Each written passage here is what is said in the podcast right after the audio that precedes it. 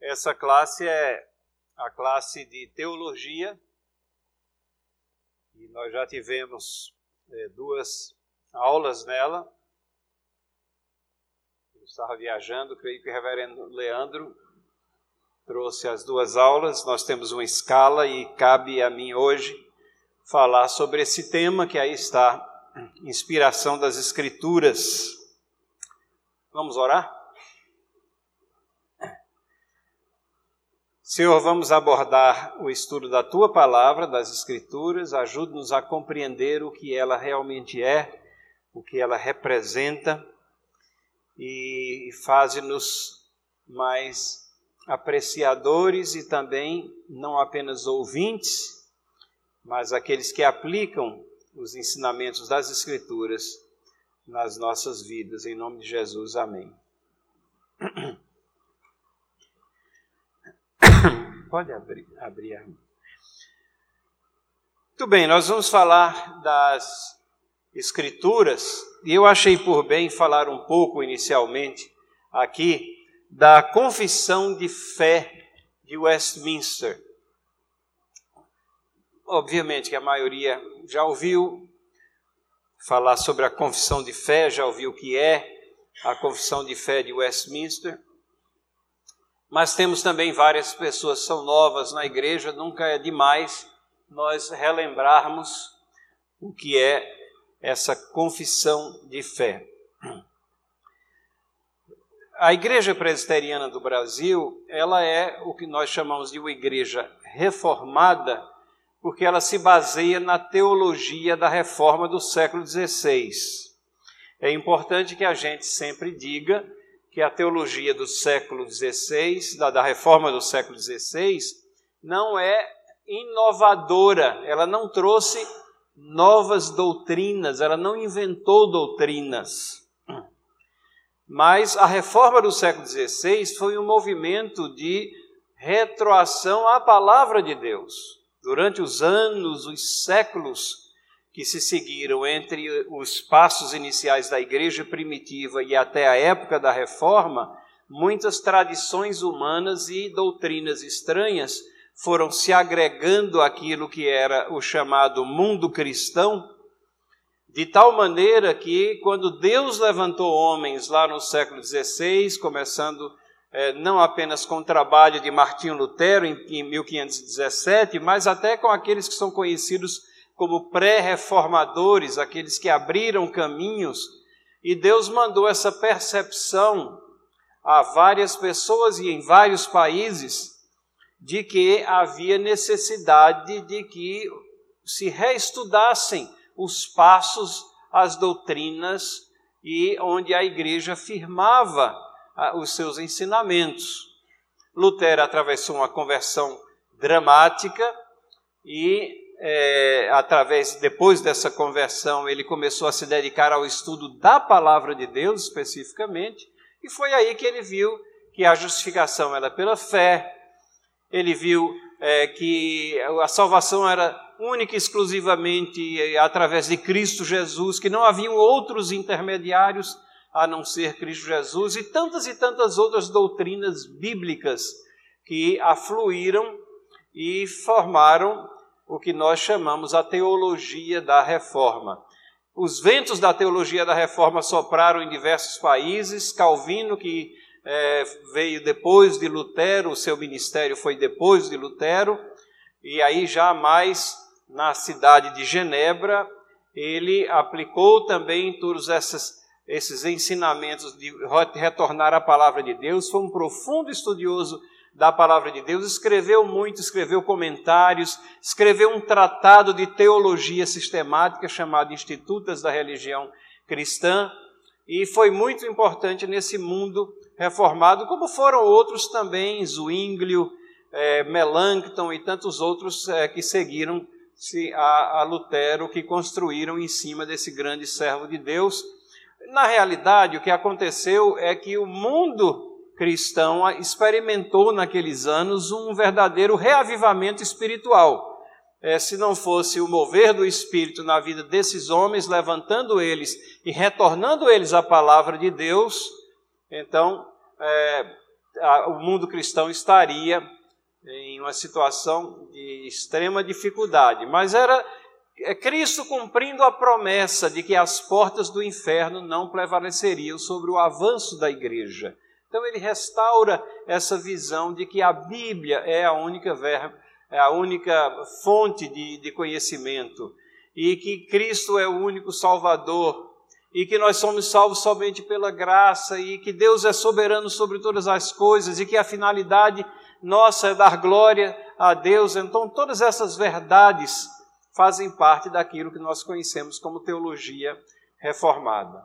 Na Inglaterra, a, a teologia da reforma, ela seguiu caminhos assim estranhos até e diferentes. Ela começa com um rei que queria se divorciar de sua, de sua esposa. Então, um motivo que não era muito nobre, obviamente. E então ele faz, é, é, ele, ele, quebra relacionamento com Roma, porque na Inglaterra era também o reinado de, da Igreja Católica de Roma, e o rei Henrique VIII se declara o chefe da igreja e é, com isso consegue o divórcio e casa novamente. E ele gosta tanto que ele casa mais seis vezes, né? É, com pessoas diferentes, obviamente, não era com a mesma mulher.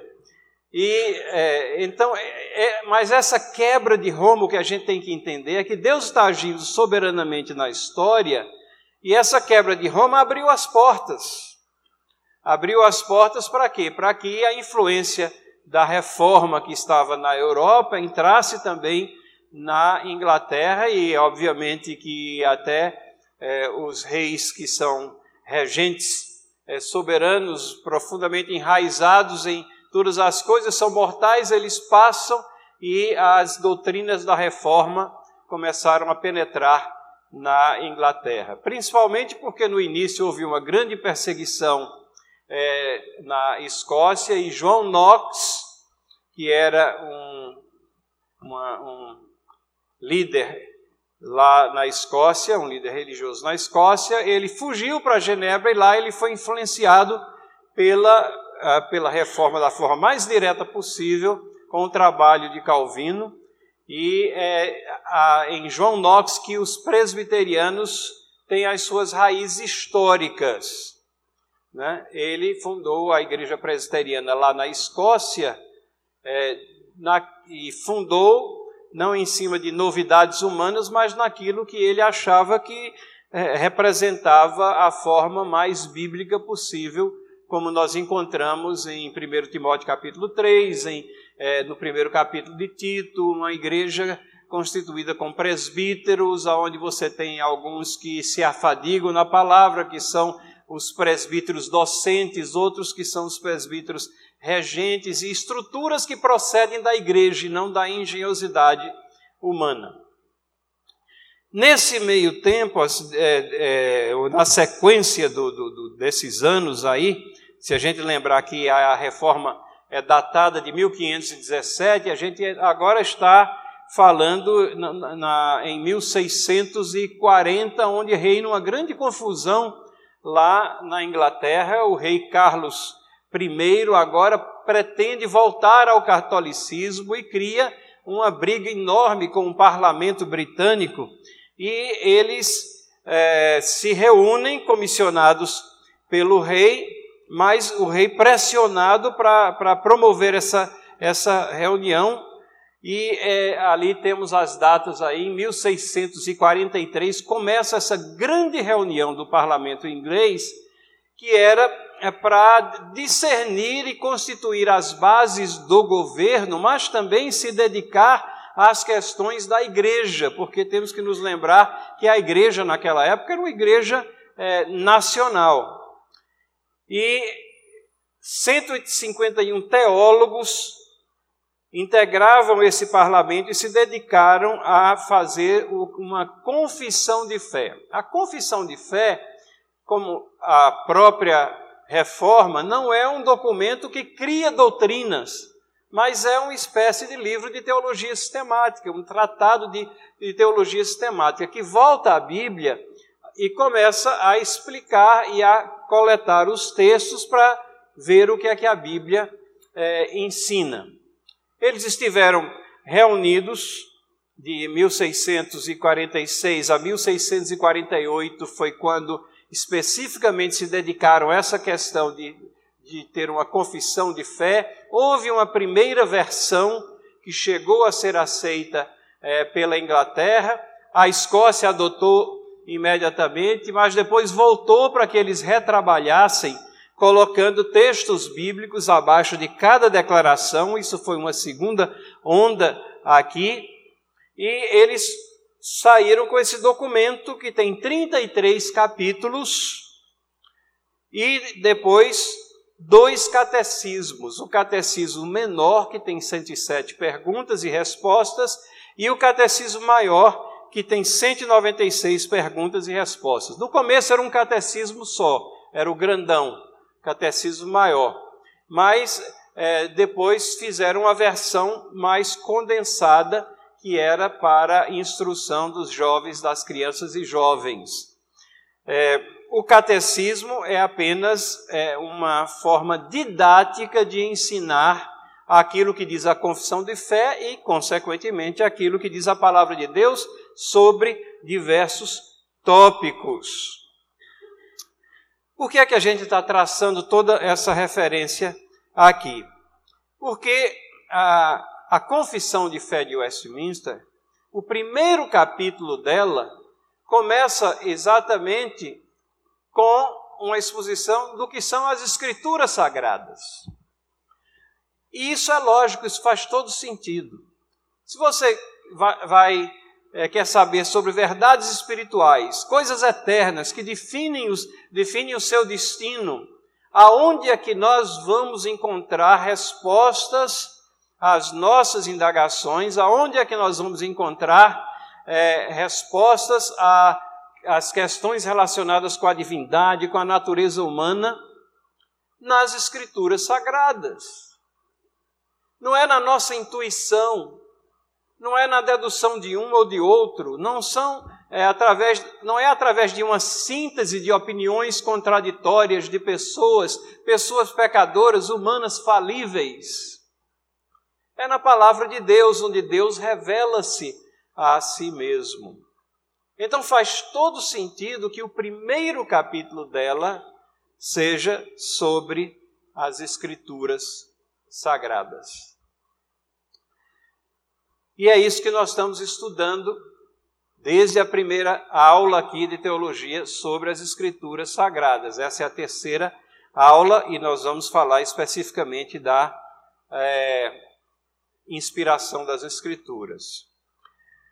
Só concluindo aqui sobre a confissão de fé, é, ela começa com as Escrituras e termina, o último capítulo, 33, é sobre as últimas coisas, ou chamamos de escatologia, a doutrina dos últimos tempos ou das últimas coisas. Então ela tem uma sequência muito lógica. O capítulo 2 é sobre Deus. Você vai às Escrituras e aprende primeiramente sobre Deus, e depois você aprende sobre o homem, e sobre Jesus Cristo Salvador, e sobre salvação, sobre igrejas, todas as coisas que a Bíblia está cheia.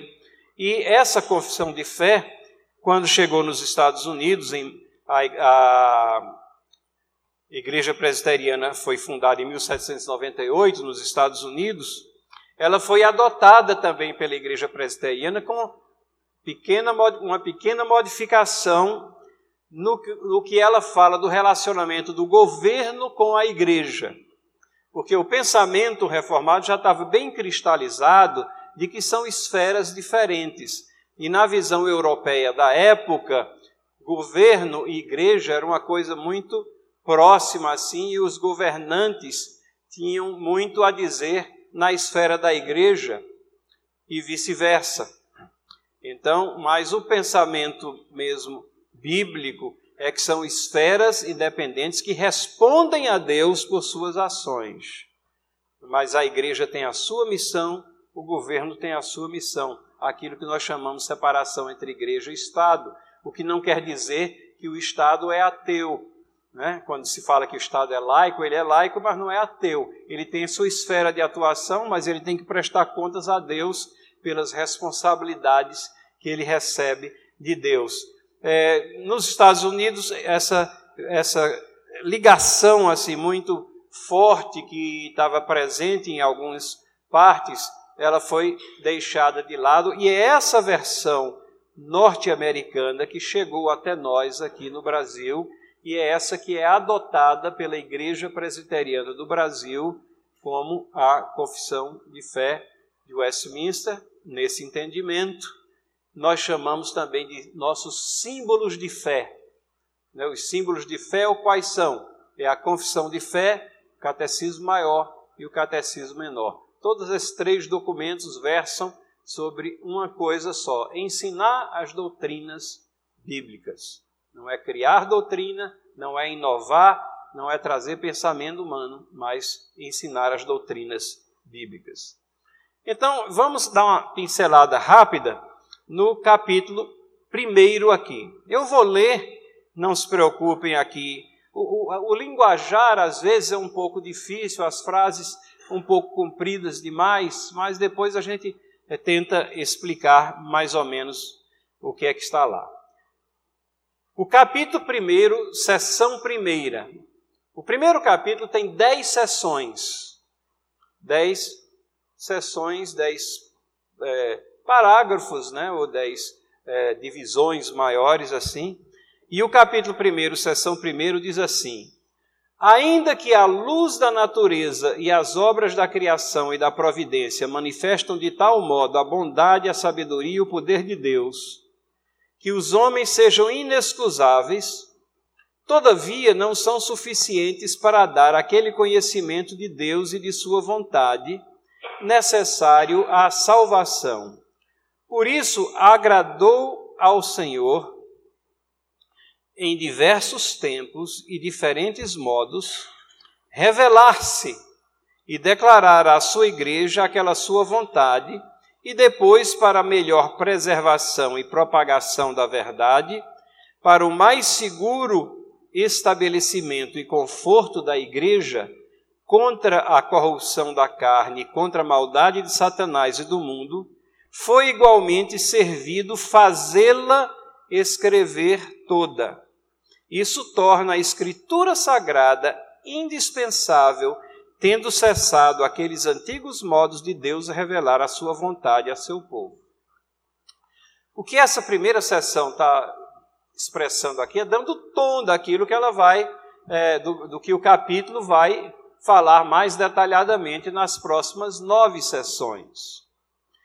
E o que está contido aqui nesse parágrafo, um tanto quanto complicado em linguagem, mas ele está falando da revelação geral e da revelação natural, que foi o assunto exposto aqui nas duas primeiras aulas. A aula de 2 de 2 é, falou sobre revelação geral. E essa sessão está dizendo que revelação geral, ela compreende a luz da natureza, compreende a obra da criação e a providência e essas coisas manifestam a bondade, sabedoria e o poder de Deus. Então, toda essa revelação, Deus se revela, os céus declaram a glória de Deus. Romanos 1 também fala de que os homens têm a revelação né, geral ou natural, mas há também, aqui contido nessa primeira sessão, é, palavras sobre a revelação especial que também foi falada na primeira ou talvez na segunda aula também. É, e a sessão diz que para conhecimento de Deus, para que nós conheçamos verdadeiramente Deus, a sua vontade, ele fez com que a sua revelação fosse escrita toda, fosse escriturada, registrada. Ela não está apenas ao nosso redor. Não, nós não somente pisamos no mundo de Deus e somos governados por um Deus soberano, mas nós temos de forma proposicional objetiva, algo escrito, uma carta que Deus escreveu para as pessoas, revelando quem Ele é, quem nós somos, qual o nosso destino, quem, como é que eh, nós somos amados, como podemos eh, ser salvos, eh, quem é o autor da salvação, o que é a fé? E tantas outras coisas que estão contidas não na revelação natural ou geral, mas na revelação espiritual. Deus fez escrever toda essa revelação para a nossa salvação, para preservação da verdade, são todas expressões que estão contidas na primeira sessão, para propagação da verdade, para que a verdade possa ser propagada geração após geração sem mudanças. Lembram da reforma do século XVI que a gente teve que é, os reformadores tiveram que voltar a alguma coisa. Eles voltaram para quê? Para as escrituras. Por que é que a, a, a igreja é, saiu fora dos trilhos naqueles séculos? Porque congelou-se as escrituras numa língua morta. Essa foi uma das razões. Estava disponível somente, nem era nas línguas originais, mas uma língua que morreu, o latim. E quem sabia latim? Somente um punhado, aqueles líderes, os clérigos sabiam latim e as pessoas não tinham acesso, eram privadas de ter acesso às escrituras. Então, qual era a verdade que era propagada? Não era a verdade realmente, mas era as tradições humanas que eram incorporadas e transmitidas de geração em geração. Mas as escrituras estavam lá. Então, os reformadores voltaram às escrituras e lá encontraram os caminhos de salvação, a verdade preservada, a Bíblia fala do povo, do povo judeu, a nação judaica no Antigo Testamento, como os guardiões dos oráculos de Deus. Eles foram os preservadores das verdades de Deus e entregando a era neotestamentária para a igreja se espalhar por povos, tribos, raças, nações. Propagação da verdade para seguro estabelecimento e conforto da igreja. Como é que a igreja é instruída com mensagens que refletem as Escrituras, que expõem as Escrituras, onde ela é aberta ao entendimento. E o povo de Deus tem acesso às Escrituras e pode fazer como aqueles a quem Paulo pregou, que depois de ouvirem a Paulo, foram até as Escrituras para verificar se as coisas que eles estavam falando eram realmente aquelas. Então, é um ponto de julgamento, é um fio de prumo. E, finalmente, contra a corrupção da carne e maldade de Satanás. É através das Escrituras que a, o, o horror do pecado é também exposto, revelado. E o contraste traçado entre obras da carne, fruto do espírito, entre é, uma humanidade caída em pecado e uma gloriosa salvação que vem através de Cristo Jesus. Então, a revelação especial, as Escrituras são necessárias. E aí, temos a seção 2, que é o segundo parágrafo, o segundo trecho, que diz assim: Sob o nome de Escrituras Sagradas ou Palavra de Deus escrita, inclui-se agora todos os livros do Antigo e do Novo Testamento, que são os seguintes. E aí vocês não conseguem enxergar nada naquele quadrinho que eu coloquei ali. Né? Mas não desesperem, eu coloquei aí a aula de 1 de março, porque eu andei dando uma olhada na programação e o reverendo Leandro vai estar falando sobre o cânon das Escrituras. Então, provavelmente ele vai estar falando sobre isso. Mas eu creio que é importante que a gente saiba é, é, os livros que compõem a palavra de Deus. Agora está um pouquinho melhor, apesar de estar elegível ali naquela parte vermelha, mas essas transparências vão estar disponíveis no site da igreja. Isso aqui é uma, é uma tabelazinha chamada Tabíblia. Não é, não é tabela, é Tabíblia e ela é semelhante à, à tabela dos elementos atômicos de é, dos, é, dos, elementos né, que compõem a, a, o universo físico, numa tabela química. Né? É, e é, ela tem, é codificada por cores e tem todos os livros da Bíblia. E é fácil a gente achar que sabe quais são os livros da Bíblia, até que alguém manda a gente procurar. É, hoje nós vamos pregar em Naum capítulo 1 e você fica lá procurando, né? Ou então é, procurando ver onde é que terceiro João se esconde ali. É, porque a gente não decorou. Algumas crianças aqui que vieram do departamento infantil decoram desde o departamento infantil e têm mais facilidade. Outros se converteram mais tarde, não é, memorizaram. Mas, como é importante nós memorizarmos os nomes e a sequência, para que nós possamos manusear bem e achar os trechos da Bíblia. Então, aqui em cor de rosa, lá em cima, né, Gênesis, Êxodo, Levítico, Número, Deuteronômio, o Pentateuco, os cinco livros é, que Moisés escreveu, quase que a totalidade dele. Eu digo que quase que a totalidade, porque está registrado lá o falecimento de Moisés. Né? Então, é, alguém completou, que provavelmente foi Josué que completou, é, nós acreditamos.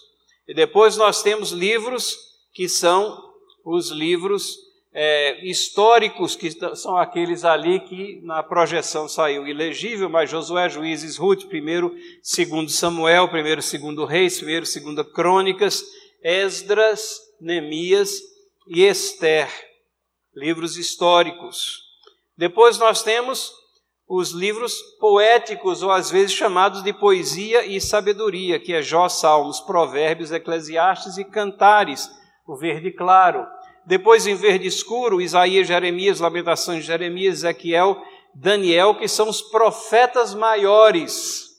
Os profetas maiores não é porque eles fossem pessoas altas, grandes, como Alexandre, o Geimar, né? não, eram maiores porque os livros são mais extensos, né? e os menores porque os livros são mais curtinhos, só isso.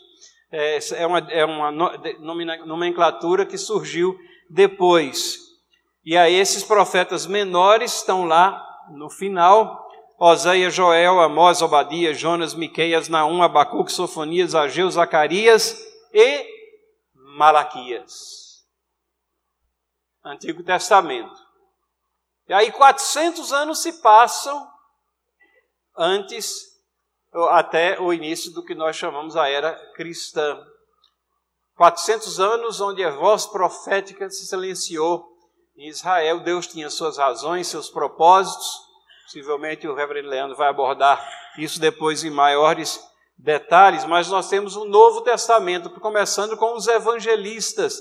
Os evangelistas não contam quatro histórias diferentes, diferentes, eles contam a mesma história de pontos de vistas diferentes. Os primeiros três são chamados evangelhos sinóticos, porque praticamente contam os mesmos períodos da vida de Cristo. E o Evangelho de João, que foi escrito depois, lá para o ano 92, 93 da, da era cristã, ele dedica um grande espaço de tempo aos últimos, à última semana, aos últimos dias de Cristo. Né? É como se ele estivesse completando ali aquele trabalho dos três primeiros evangelistas: Mar Mateus, Marcos, Lucas, João os evangelhos, e aí a gente tem, olha, um ilegívelzinho ali, vermelho, que é Atos. E ele é um livro histórico. Da mesma forma que no Antigo Testamento nós temos livros históricos, o livro de Atos é o livro histórico do Novo Testamento. As cartas de Paulo, elas são a linha azul claro, Romanos, 1 e 2 Coríntios, Gálatas, Efésios, Filipenses, Colossenses, Primeiro e segundo Tessalonicenses, primeiro e segundo Timóteo, Tito Filemão e depois as outras epístolas, as outras cartas. Hebreus, Tiago, primeiro e segundo Pedro, primeiro, segundo e terceiro João, Judas, que não é o traidor, é outro, né? E é, finalmente um livro é, profético que é Apocalipse que é aquele lá do cantinho. E nesses quadradinhos, quando vocês baixarem essa tabela, tem o número de capítulos e tem várias outras é, informações, tem quantos versículos tem. Informações não são tão cruciais assim, mas tem debaixo da sigla o nome do livro. É importante que a gente saiba identificar, porque nas citações você sempre tem de forma abreviada. E é importante a gente saber né, que JL, por exemplo, é Joel, e que JN é Jonas, né, é o livro de Jonas. Então, essa é a tabelazinha, a tabíblia. Mas a seção 2, ela termina com a seguinte afirmação: Todos eles são dados por inspiração de Deus para serem a regra de fé e prática. E isso é a aula de hoje. Vocês veem que a gente está pulando um pouquinho, né? Ah, mas a confissão de fé faz referência à inspiração em diversos pontos e traz outras coisas que vão ser abordadas em outras aulas aqui. Todos eles, todos esses livros, são dados por inspiração de Deus para serem a regra de fé e prática. Depois da sessão 2, nós temos a sessão 3, falando ainda sobre as Escrituras. Os livros, geralmente chamados de apócrifos, não sendo de inspiração divina, não fazem parte do cânon das Escrituras não são, portanto, de autoridade na Igreja de Deus, nem de modo algum podem ser aprovados ou empregados, senão como escritos humanos, porque talvez você tenha estranhado. Onde é que está o livro de Tobias? Onde é que está é, Bel e o dragão? E por aí vai. Né? Então, isso aqui, eles, esses são livros chamados apócrifos, e, e quando o reverendo Leandro falar do cânon, vai falar também dessa questão dos livros apócrifos. Eles são considerados, às vezes, com alguma validade histórica, mas não como livros inspirados, né? mas como escritos humanos. A seção 4 volta ao assunto da aula de hoje. Seção 4 diz assim: a autoridade das escrituras sagradas, razão pelas quais devem ser cridas e obedecidas, não depende do testemunho de qualquer homem ou igreja, mas depende somente de Deus. A mesma verdade que é o autor tem, portanto, de ser recebida, porque é a palavra de Deus. Essa é uma daquelas declarações que tanto diz respeito à inspiração, porque foi inspirada pelo Espírito Santo. E o Espírito Santo está nos nossos corações, habita no meio do, das pessoas do que integram o povo de Deus. Então é o Espírito que nos convence também dessa inspiração, mas essa também é uma afirmação que diz respeito ao cânon, como é que esses livros foram considerados aqueles inspirados aqui. E depois da sessão 4 tem a sessão 5, que eu vou ler e depois dar uma palavrinha pelo testemunho da igreja, podemos ser movidos e incitados a um alto e reverente apreço pelas Escrituras sagradas. A suprema excelência do seu conteúdo, a eficácia de sua doutrina, a majestade do seu estilo, a harmonia de todas as suas partes, o escopo do seu todo, que é dar a Deus toda a glória, a plena revelação que faz do único meio de salvar-se o homem as suas muitas outras excelências incomparáveis e completa perfeição, são argumentos pelos quais abundantemente se evidencia ser ela a palavra de Deus. Contudo, a nossa plena persuasão e certeza da sua infalível verdade divina, autoridade, provém da operação interna do Espírito Santo, que pela palavra e com a palavra testifica em nossos corações. Também uma declaração, né, uma frase aqui, é, quilométrica, bem ao estilo da época, mas o que é que está falando aqui essa seção 5? Ela está dizendo que o testemunho da igreja fiel, né, testemunho da igreja, a igreja fiel, a igreja que se baseia na Bíblia, que prega a Bíblia.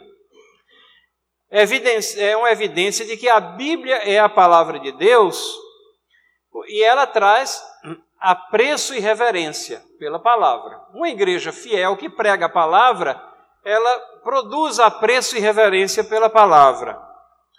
Ela é, demonstra também a excelência do conteúdo e a eficácia da doutrina. As pregações e o ensino que flui de uma igreja fiel, elas estão sempre exaltando e as pessoas são convencidas de que ali nós temos, nesse, eh, nesse livro, uma, algo excelente. Como diz o Salmo 19, eh, coisas que são mais desejáveis do, do que o ouro, mais doces do que o mel, excelência do conteúdo e eficácia da doutrina. Às vezes nós nos esquecemos disso, nós não somos pragmáticos, ou seja, nós não agimos porque pensamos que alguma coisa vai funcionar ou não, mas muitas vezes, é, na ânsia de nós nos é, termos o nosso proceder pautado por princípios, nós esquecemos que as coisas de Deus, as leis de Deus, os princípios de Deus funcionam. Eles não são camisa de força, mas eles representam o que há de melhor para nós e Deus quer o melhor, quer o melhor para nós, sim. Então, a eficácia da doutrina. O que Deus requer é o que há de melhor para nós. O que Deus nos comanda é, são aqueles caminhos mais perfeitos ao nosso caminhar. Pelo testemunho da igreja, nós também somos levados a compreender a majestade do estilo e a harmonia. A Bíblia, ela Tantos autores ali reunidos nesses livros, mas ela tem uma harmonia, um tema predominante, uma progressão de conhecimento que vai sendo construído em cima de conhecimento prévio. E um estilo que faz com que nós, é, a, a mais simples das pessoas, entenda também e com profundidade. Então, é algo realmente que se sobressai, que não é, não tem nada comparável em outra, em outro livro, em outra literatura. Pelo testemunho da igreja, nós também vemos o escopo do todo e a revelação de que só há um meio de salvação, só há um nome no qual há salvação, que é Jesus Cristo. Não existem vários caminhos, mas Ele é o caminho, a verdade, a vida, e ninguém consegue reconciliação com o Pai, ninguém vai ao Pai senão através dele. Pelo testemunho da igreja, nós entendemos, compreendemos outras excelências incomparáveis e a completa perfeição da Bíblia. Mas notem, a sessão termina com aquelas palavrinhas estão lá no fim, dizendo: Contudo, você tem o testemunho da igreja que produz tudo isso. Mas, contudo, a nossa plena persuasão, a certeza de sua infalível verdade e divina autoridade provém de operação interna do Espírito Santo, que pela palavra e com a palavra testifica em nossos corações. É algo que é operado em nós pelo Espírito Santo. Por isso que muitas vezes nós temos que deixar a palavra falar por si. Não vai depender do nosso poder de argumentação, da construção lógica que nós fizermos de nossas palavras. Às vezes a gente está tentando discutir, arguir a veracidade da palavra de Deus com, com colegas de trabalho, com outras pessoas, com vizinhos, com familiares que não aceitam e a gente está tentando argumentar, construir os argumentos de tal maneira que ele seja pressionado a aceitar essa verdade.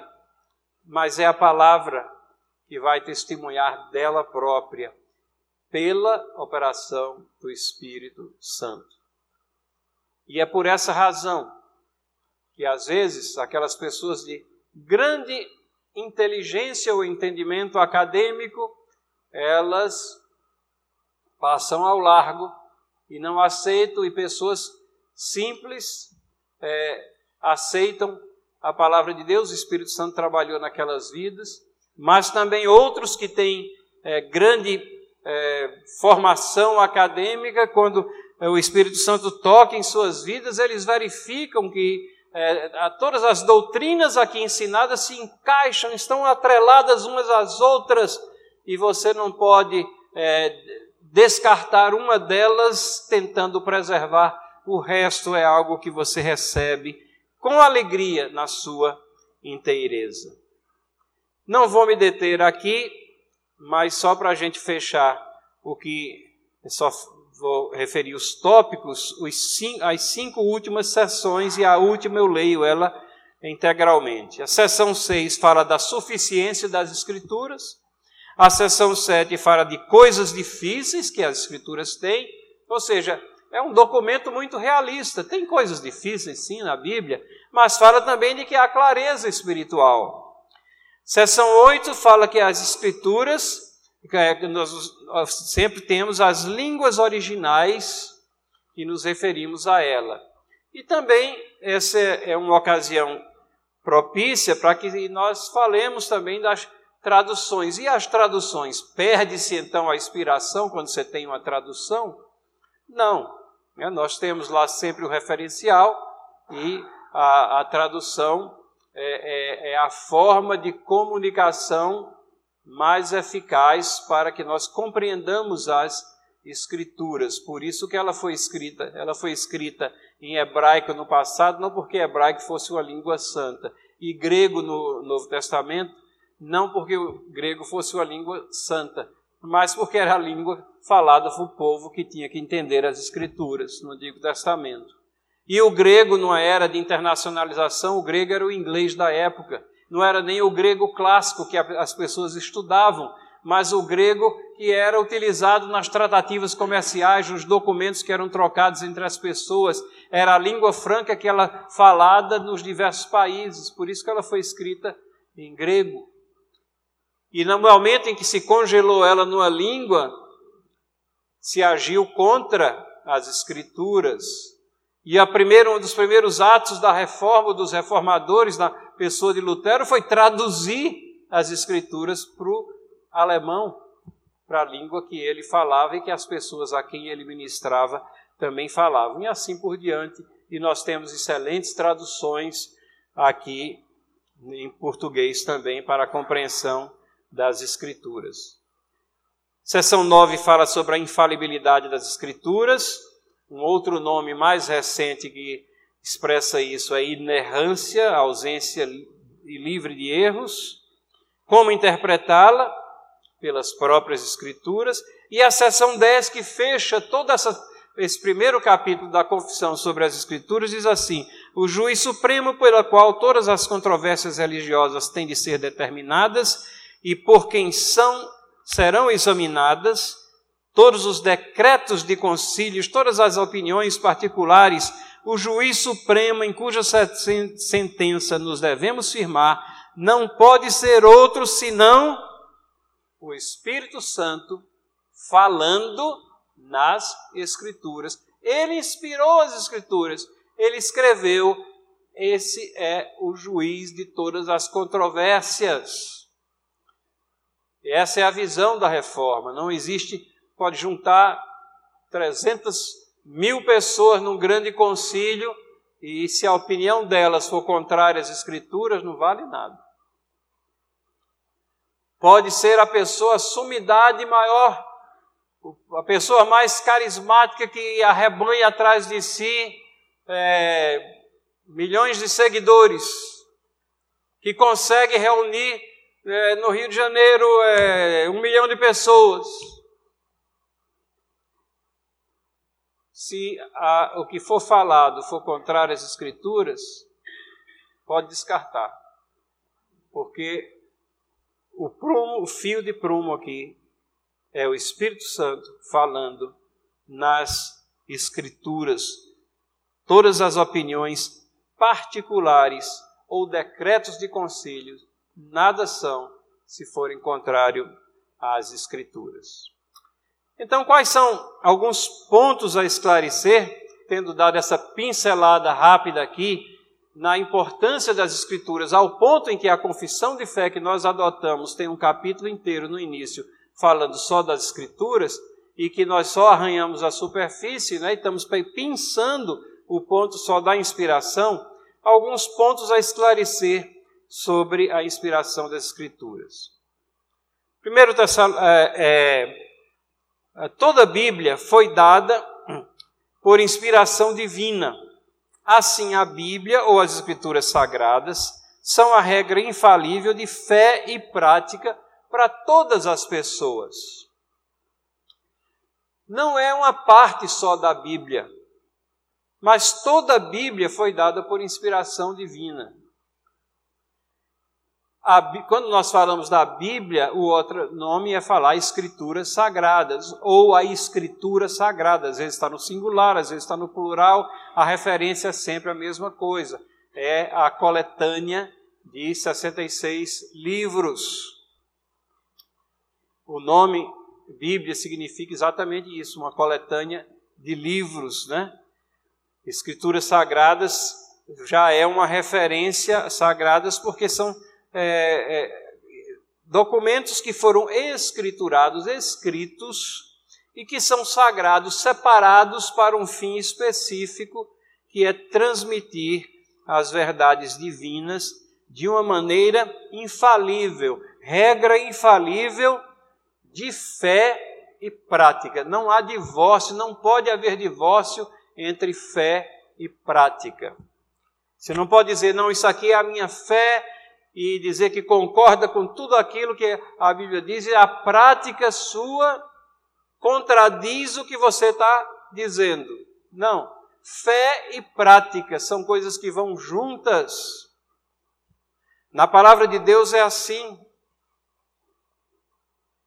O apóstolo Paulo, falando a Timóteo, diz: tem cuidado de ti mesmo e da doutrina. Ou seja, cuide da sua vida e cuide dos ensinamentos que você faz. É, a sua fé, que é a base dos ensinamentos, mas cuide de sua vida também, da prática. A palavra de Deus diz também que nós não devemos ser somente ouvintes, mas praticantes daquilo que nós ouvimos. As duas coisas estão entrelaçadas aqui. A doutrina da inspiração não é uma invenção humana ela se baseia na própria palavra de Deus.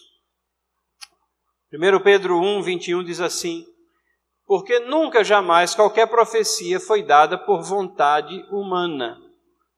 Entretanto, homens santos falaram da parte de Deus, movidos pelo Espírito Santo. Movidos pelo Espírito Santo.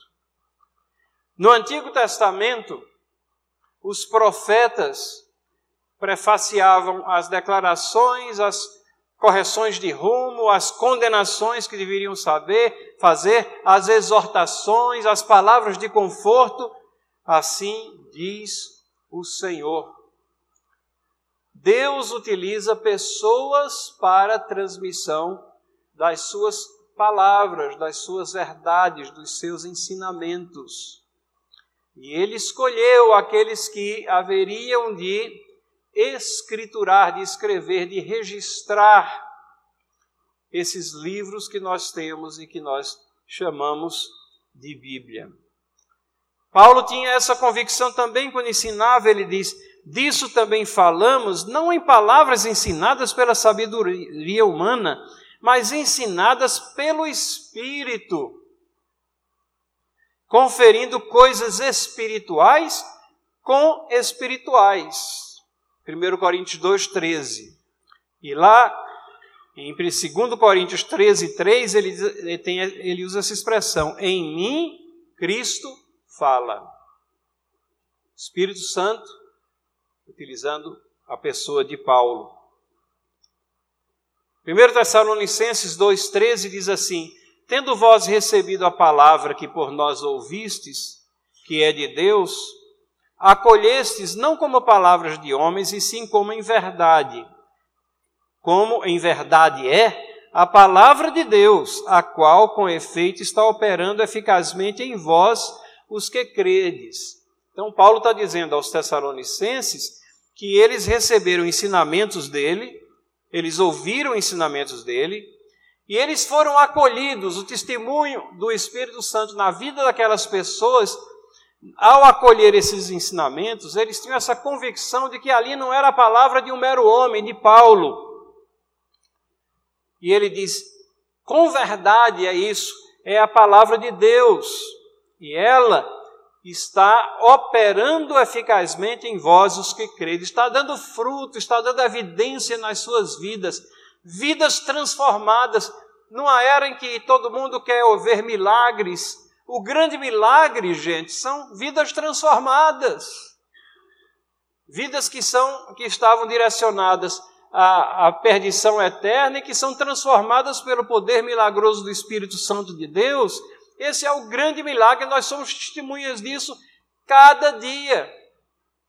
De que Deus transforma vidas, muda persuasões, muda direcionamentos. Pedro escreveu isso aqui sobre Paulo. Eu achei esse um dos trechos mais bonitos sobre a inspiração.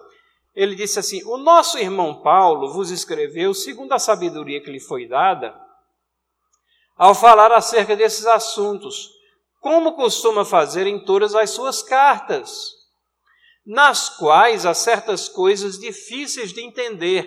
Vejam, a própria palavra de Deus admite que existem certas co coisas difíceis de entender, que os ignorantes e instáveis deturpam, como também deturpam, notem, como também deturpam as demais escrituras. Ou seja, o que Paulo escreveu é escritura. O que Paulo escreveu é escritura inspirada.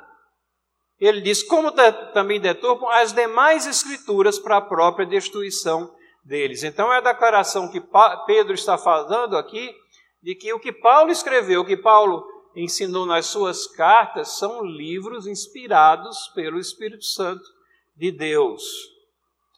E o versículo clássico, quando a gente fala de inspiração, que é 2 Timóteo 3,16. Toda escritura é inspirada por Deus e útil para o ensino, para repreensão, para correção, para educação na justiça.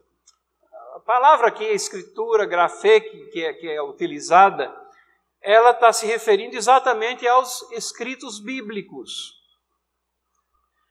E ela é, não está dizendo que todo documento, toda carta que você escreve para a namorada, para a esposa, é, que é inspirada, não. Mas está dizendo que esses documentos sagrados são inspirados por Deus e, consequentemente, são úteis. Para quê? Para ensino, repreensão, correção e educação na justiça. Mas como é que aconteceu essa inspiração. Tem três pontos de vista e somente um é correto. O Antônio freneticamente já faz assim lá atrás, mas só, só tem esse slide aqui. Então, misericórdia. Inspiração mecânica. Isso tem, muitos têm escrito dizendo, não, a inspiração foi mecânica, foi um ditado. Eles acham que para poder confiar na Bíblia tem que ter sido um ditado. Os autores, os autores foram meramente passivos.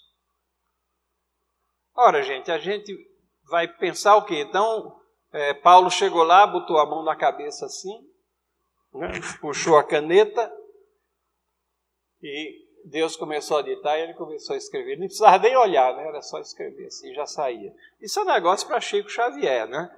Isso não tem nada a ver com a realidade do que são é, os, os, escritos que nós temos as Escrituras Sagradas. Lucas, capítulo 1, versículos 1 a 4. Leiam, isso aqui é o prefácio de Lucas. E ele diz assim: Fiz o primeiro tratado, Teófilo, é, ele, vai, ele vai fazendo a descrição do método que ele utilizou para escrever o seu livro. Escreve, fez entrevistas com as pessoas, é, colocou isso em ordem cronológica dos acontecimentos, né? ou seja, ele utilizou as técnicas e a sua formação é, analítica de, de, de um médico ali para compilar os fatos e colocá-los em ordem com um objetivo, com um propósito. Deus utilizou tudo isso, toda essa formação dele, todo esse esforço humano para sair com um livro que conta é, a vida de Cristo Jesus do ponto de vista de, de, de, de grego, ou seja, helênico, dos judeus que estavam espalhados pelo mundo grego ali, para é, uma pessoa específica, mas destinado a os cristãos em geral, fazendo parte de dos outros dois livros, né, Mateus, Marcos, como sendo os evangelhos sinóticos, mostrando a harmonia que existe entre eles, mas utilizando as características dele. Inspiração dinâmica é o segundo ponto de vista. Dizem assim: os autores foram inspirados, mas não os seus escritos. Ou seja, os, os autores eram pessoas assim excepcionais, eles eram super-homens espirituais, acima. Mas o que eles escreveram é produção humana apenas. Olha, os versos que a gente leu antes mostram que não é essa, não é esse o ensino da, da Bíblia. Né? E, é, é, e, os que recorrem a essa questão de inspiração dinâmica é porque querem deixar uma porta aberta para contradizer a Bíblia, para não aceitar, para aceitar somente parte. Inspiração orgânica, essa é a forma como nós entendemos que foi a inspiração. O Espírito Santo age nos autores organicamente, em harmonia com as características individuais. O Espírito Santo é soberano, ele pode utilizar as características de cada autor que são diferentes. Tem, tem boiadeiro no meio, tem é, é, lavrador, tem pescador, tem pessoas de alta formação intelectual, tem tudo, criador de ovelhas, tem tudo.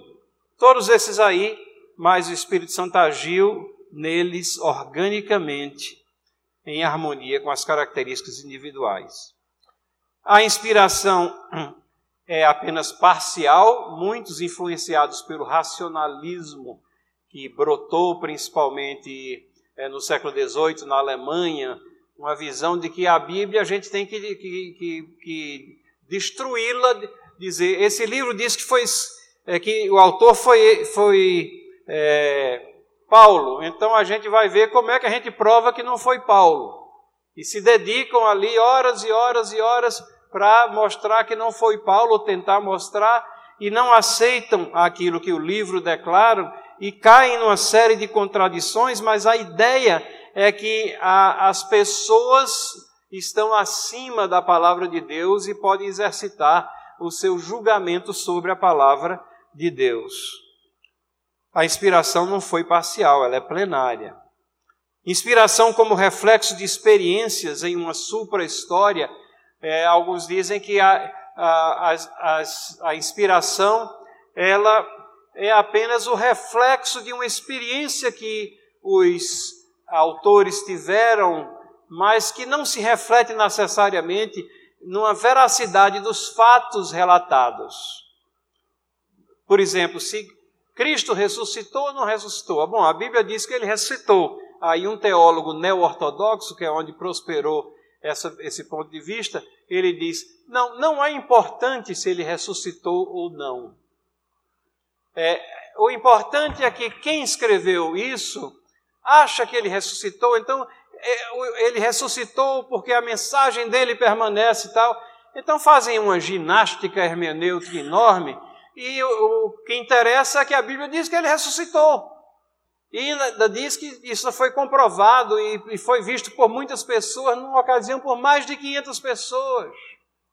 Então, a ressurreição não é um fato meramente da supra-história, como eles falam, mas é da história que nós vivenciamos, que a humanidade vivencia. Então a inspiração ela é plenária, plena e é verbal. As palavras que estão ali e o conceito que ali está. E finalmente, há uma diferença entre inspiração e iluminação. Às vezes a gente diz assim: estou inspirado hoje, né? É, aí você vai e compra um buquê de flores, flores para sua esposa, que talvez ela não esteja muito inspirada em casa, então você quer que ela fique inspirada também, lhe trate bem. É, ou você diz, ah, esse hino, é, esse hino foi inspirado. Se a gente usa isso coloquialmente, mas para falar com precisão, inspiração no que diz respeito ao sentido bíblico é esse falar do Espírito Santo aos autores de tal maneira que eles escrevem aquilo que Deus intencionou que fosse escrito. E quando a gente lê um texto bíblico que fala a nós, eu fui inspirado, não, você foi iluminado. Foi iluminado pelo Espírito Santo de Deus. Porque é o Espírito Santo de Deus que abre o entendimento das Escrituras.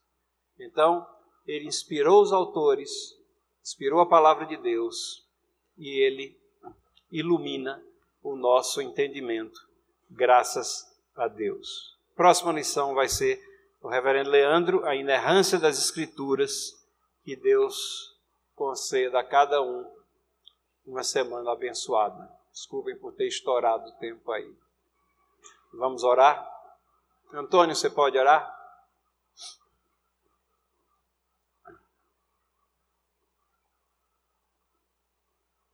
Santíssimo Deus, eterno Pai, grande Deus de amor, te agradecemos, Pai, por mais uma vez na tua casa podermos aprender mais algo pertinente ao Senhor, pertinente ao teu reino e sabermos como podemos servi-lo a cada dia na nossa imperfeição. Conhecer mais ao Senhor é conhecer as nossas limitações e também conhecer a nossa dependência, única e exclusivamente no Senhor. Te agradecemos por essa aula de Escola Bíblica Dominical, ministrada pelo teu servo e que agora o Senhor nos conduza aos nossos lares em paz, em segurança, para que possamos retornar à noite e adorar, exaltar e engrandecer o teu nome. Perdoe os nossos pecados, é assim que oramos em nome de Jesus. Amém. Amém, Senhor.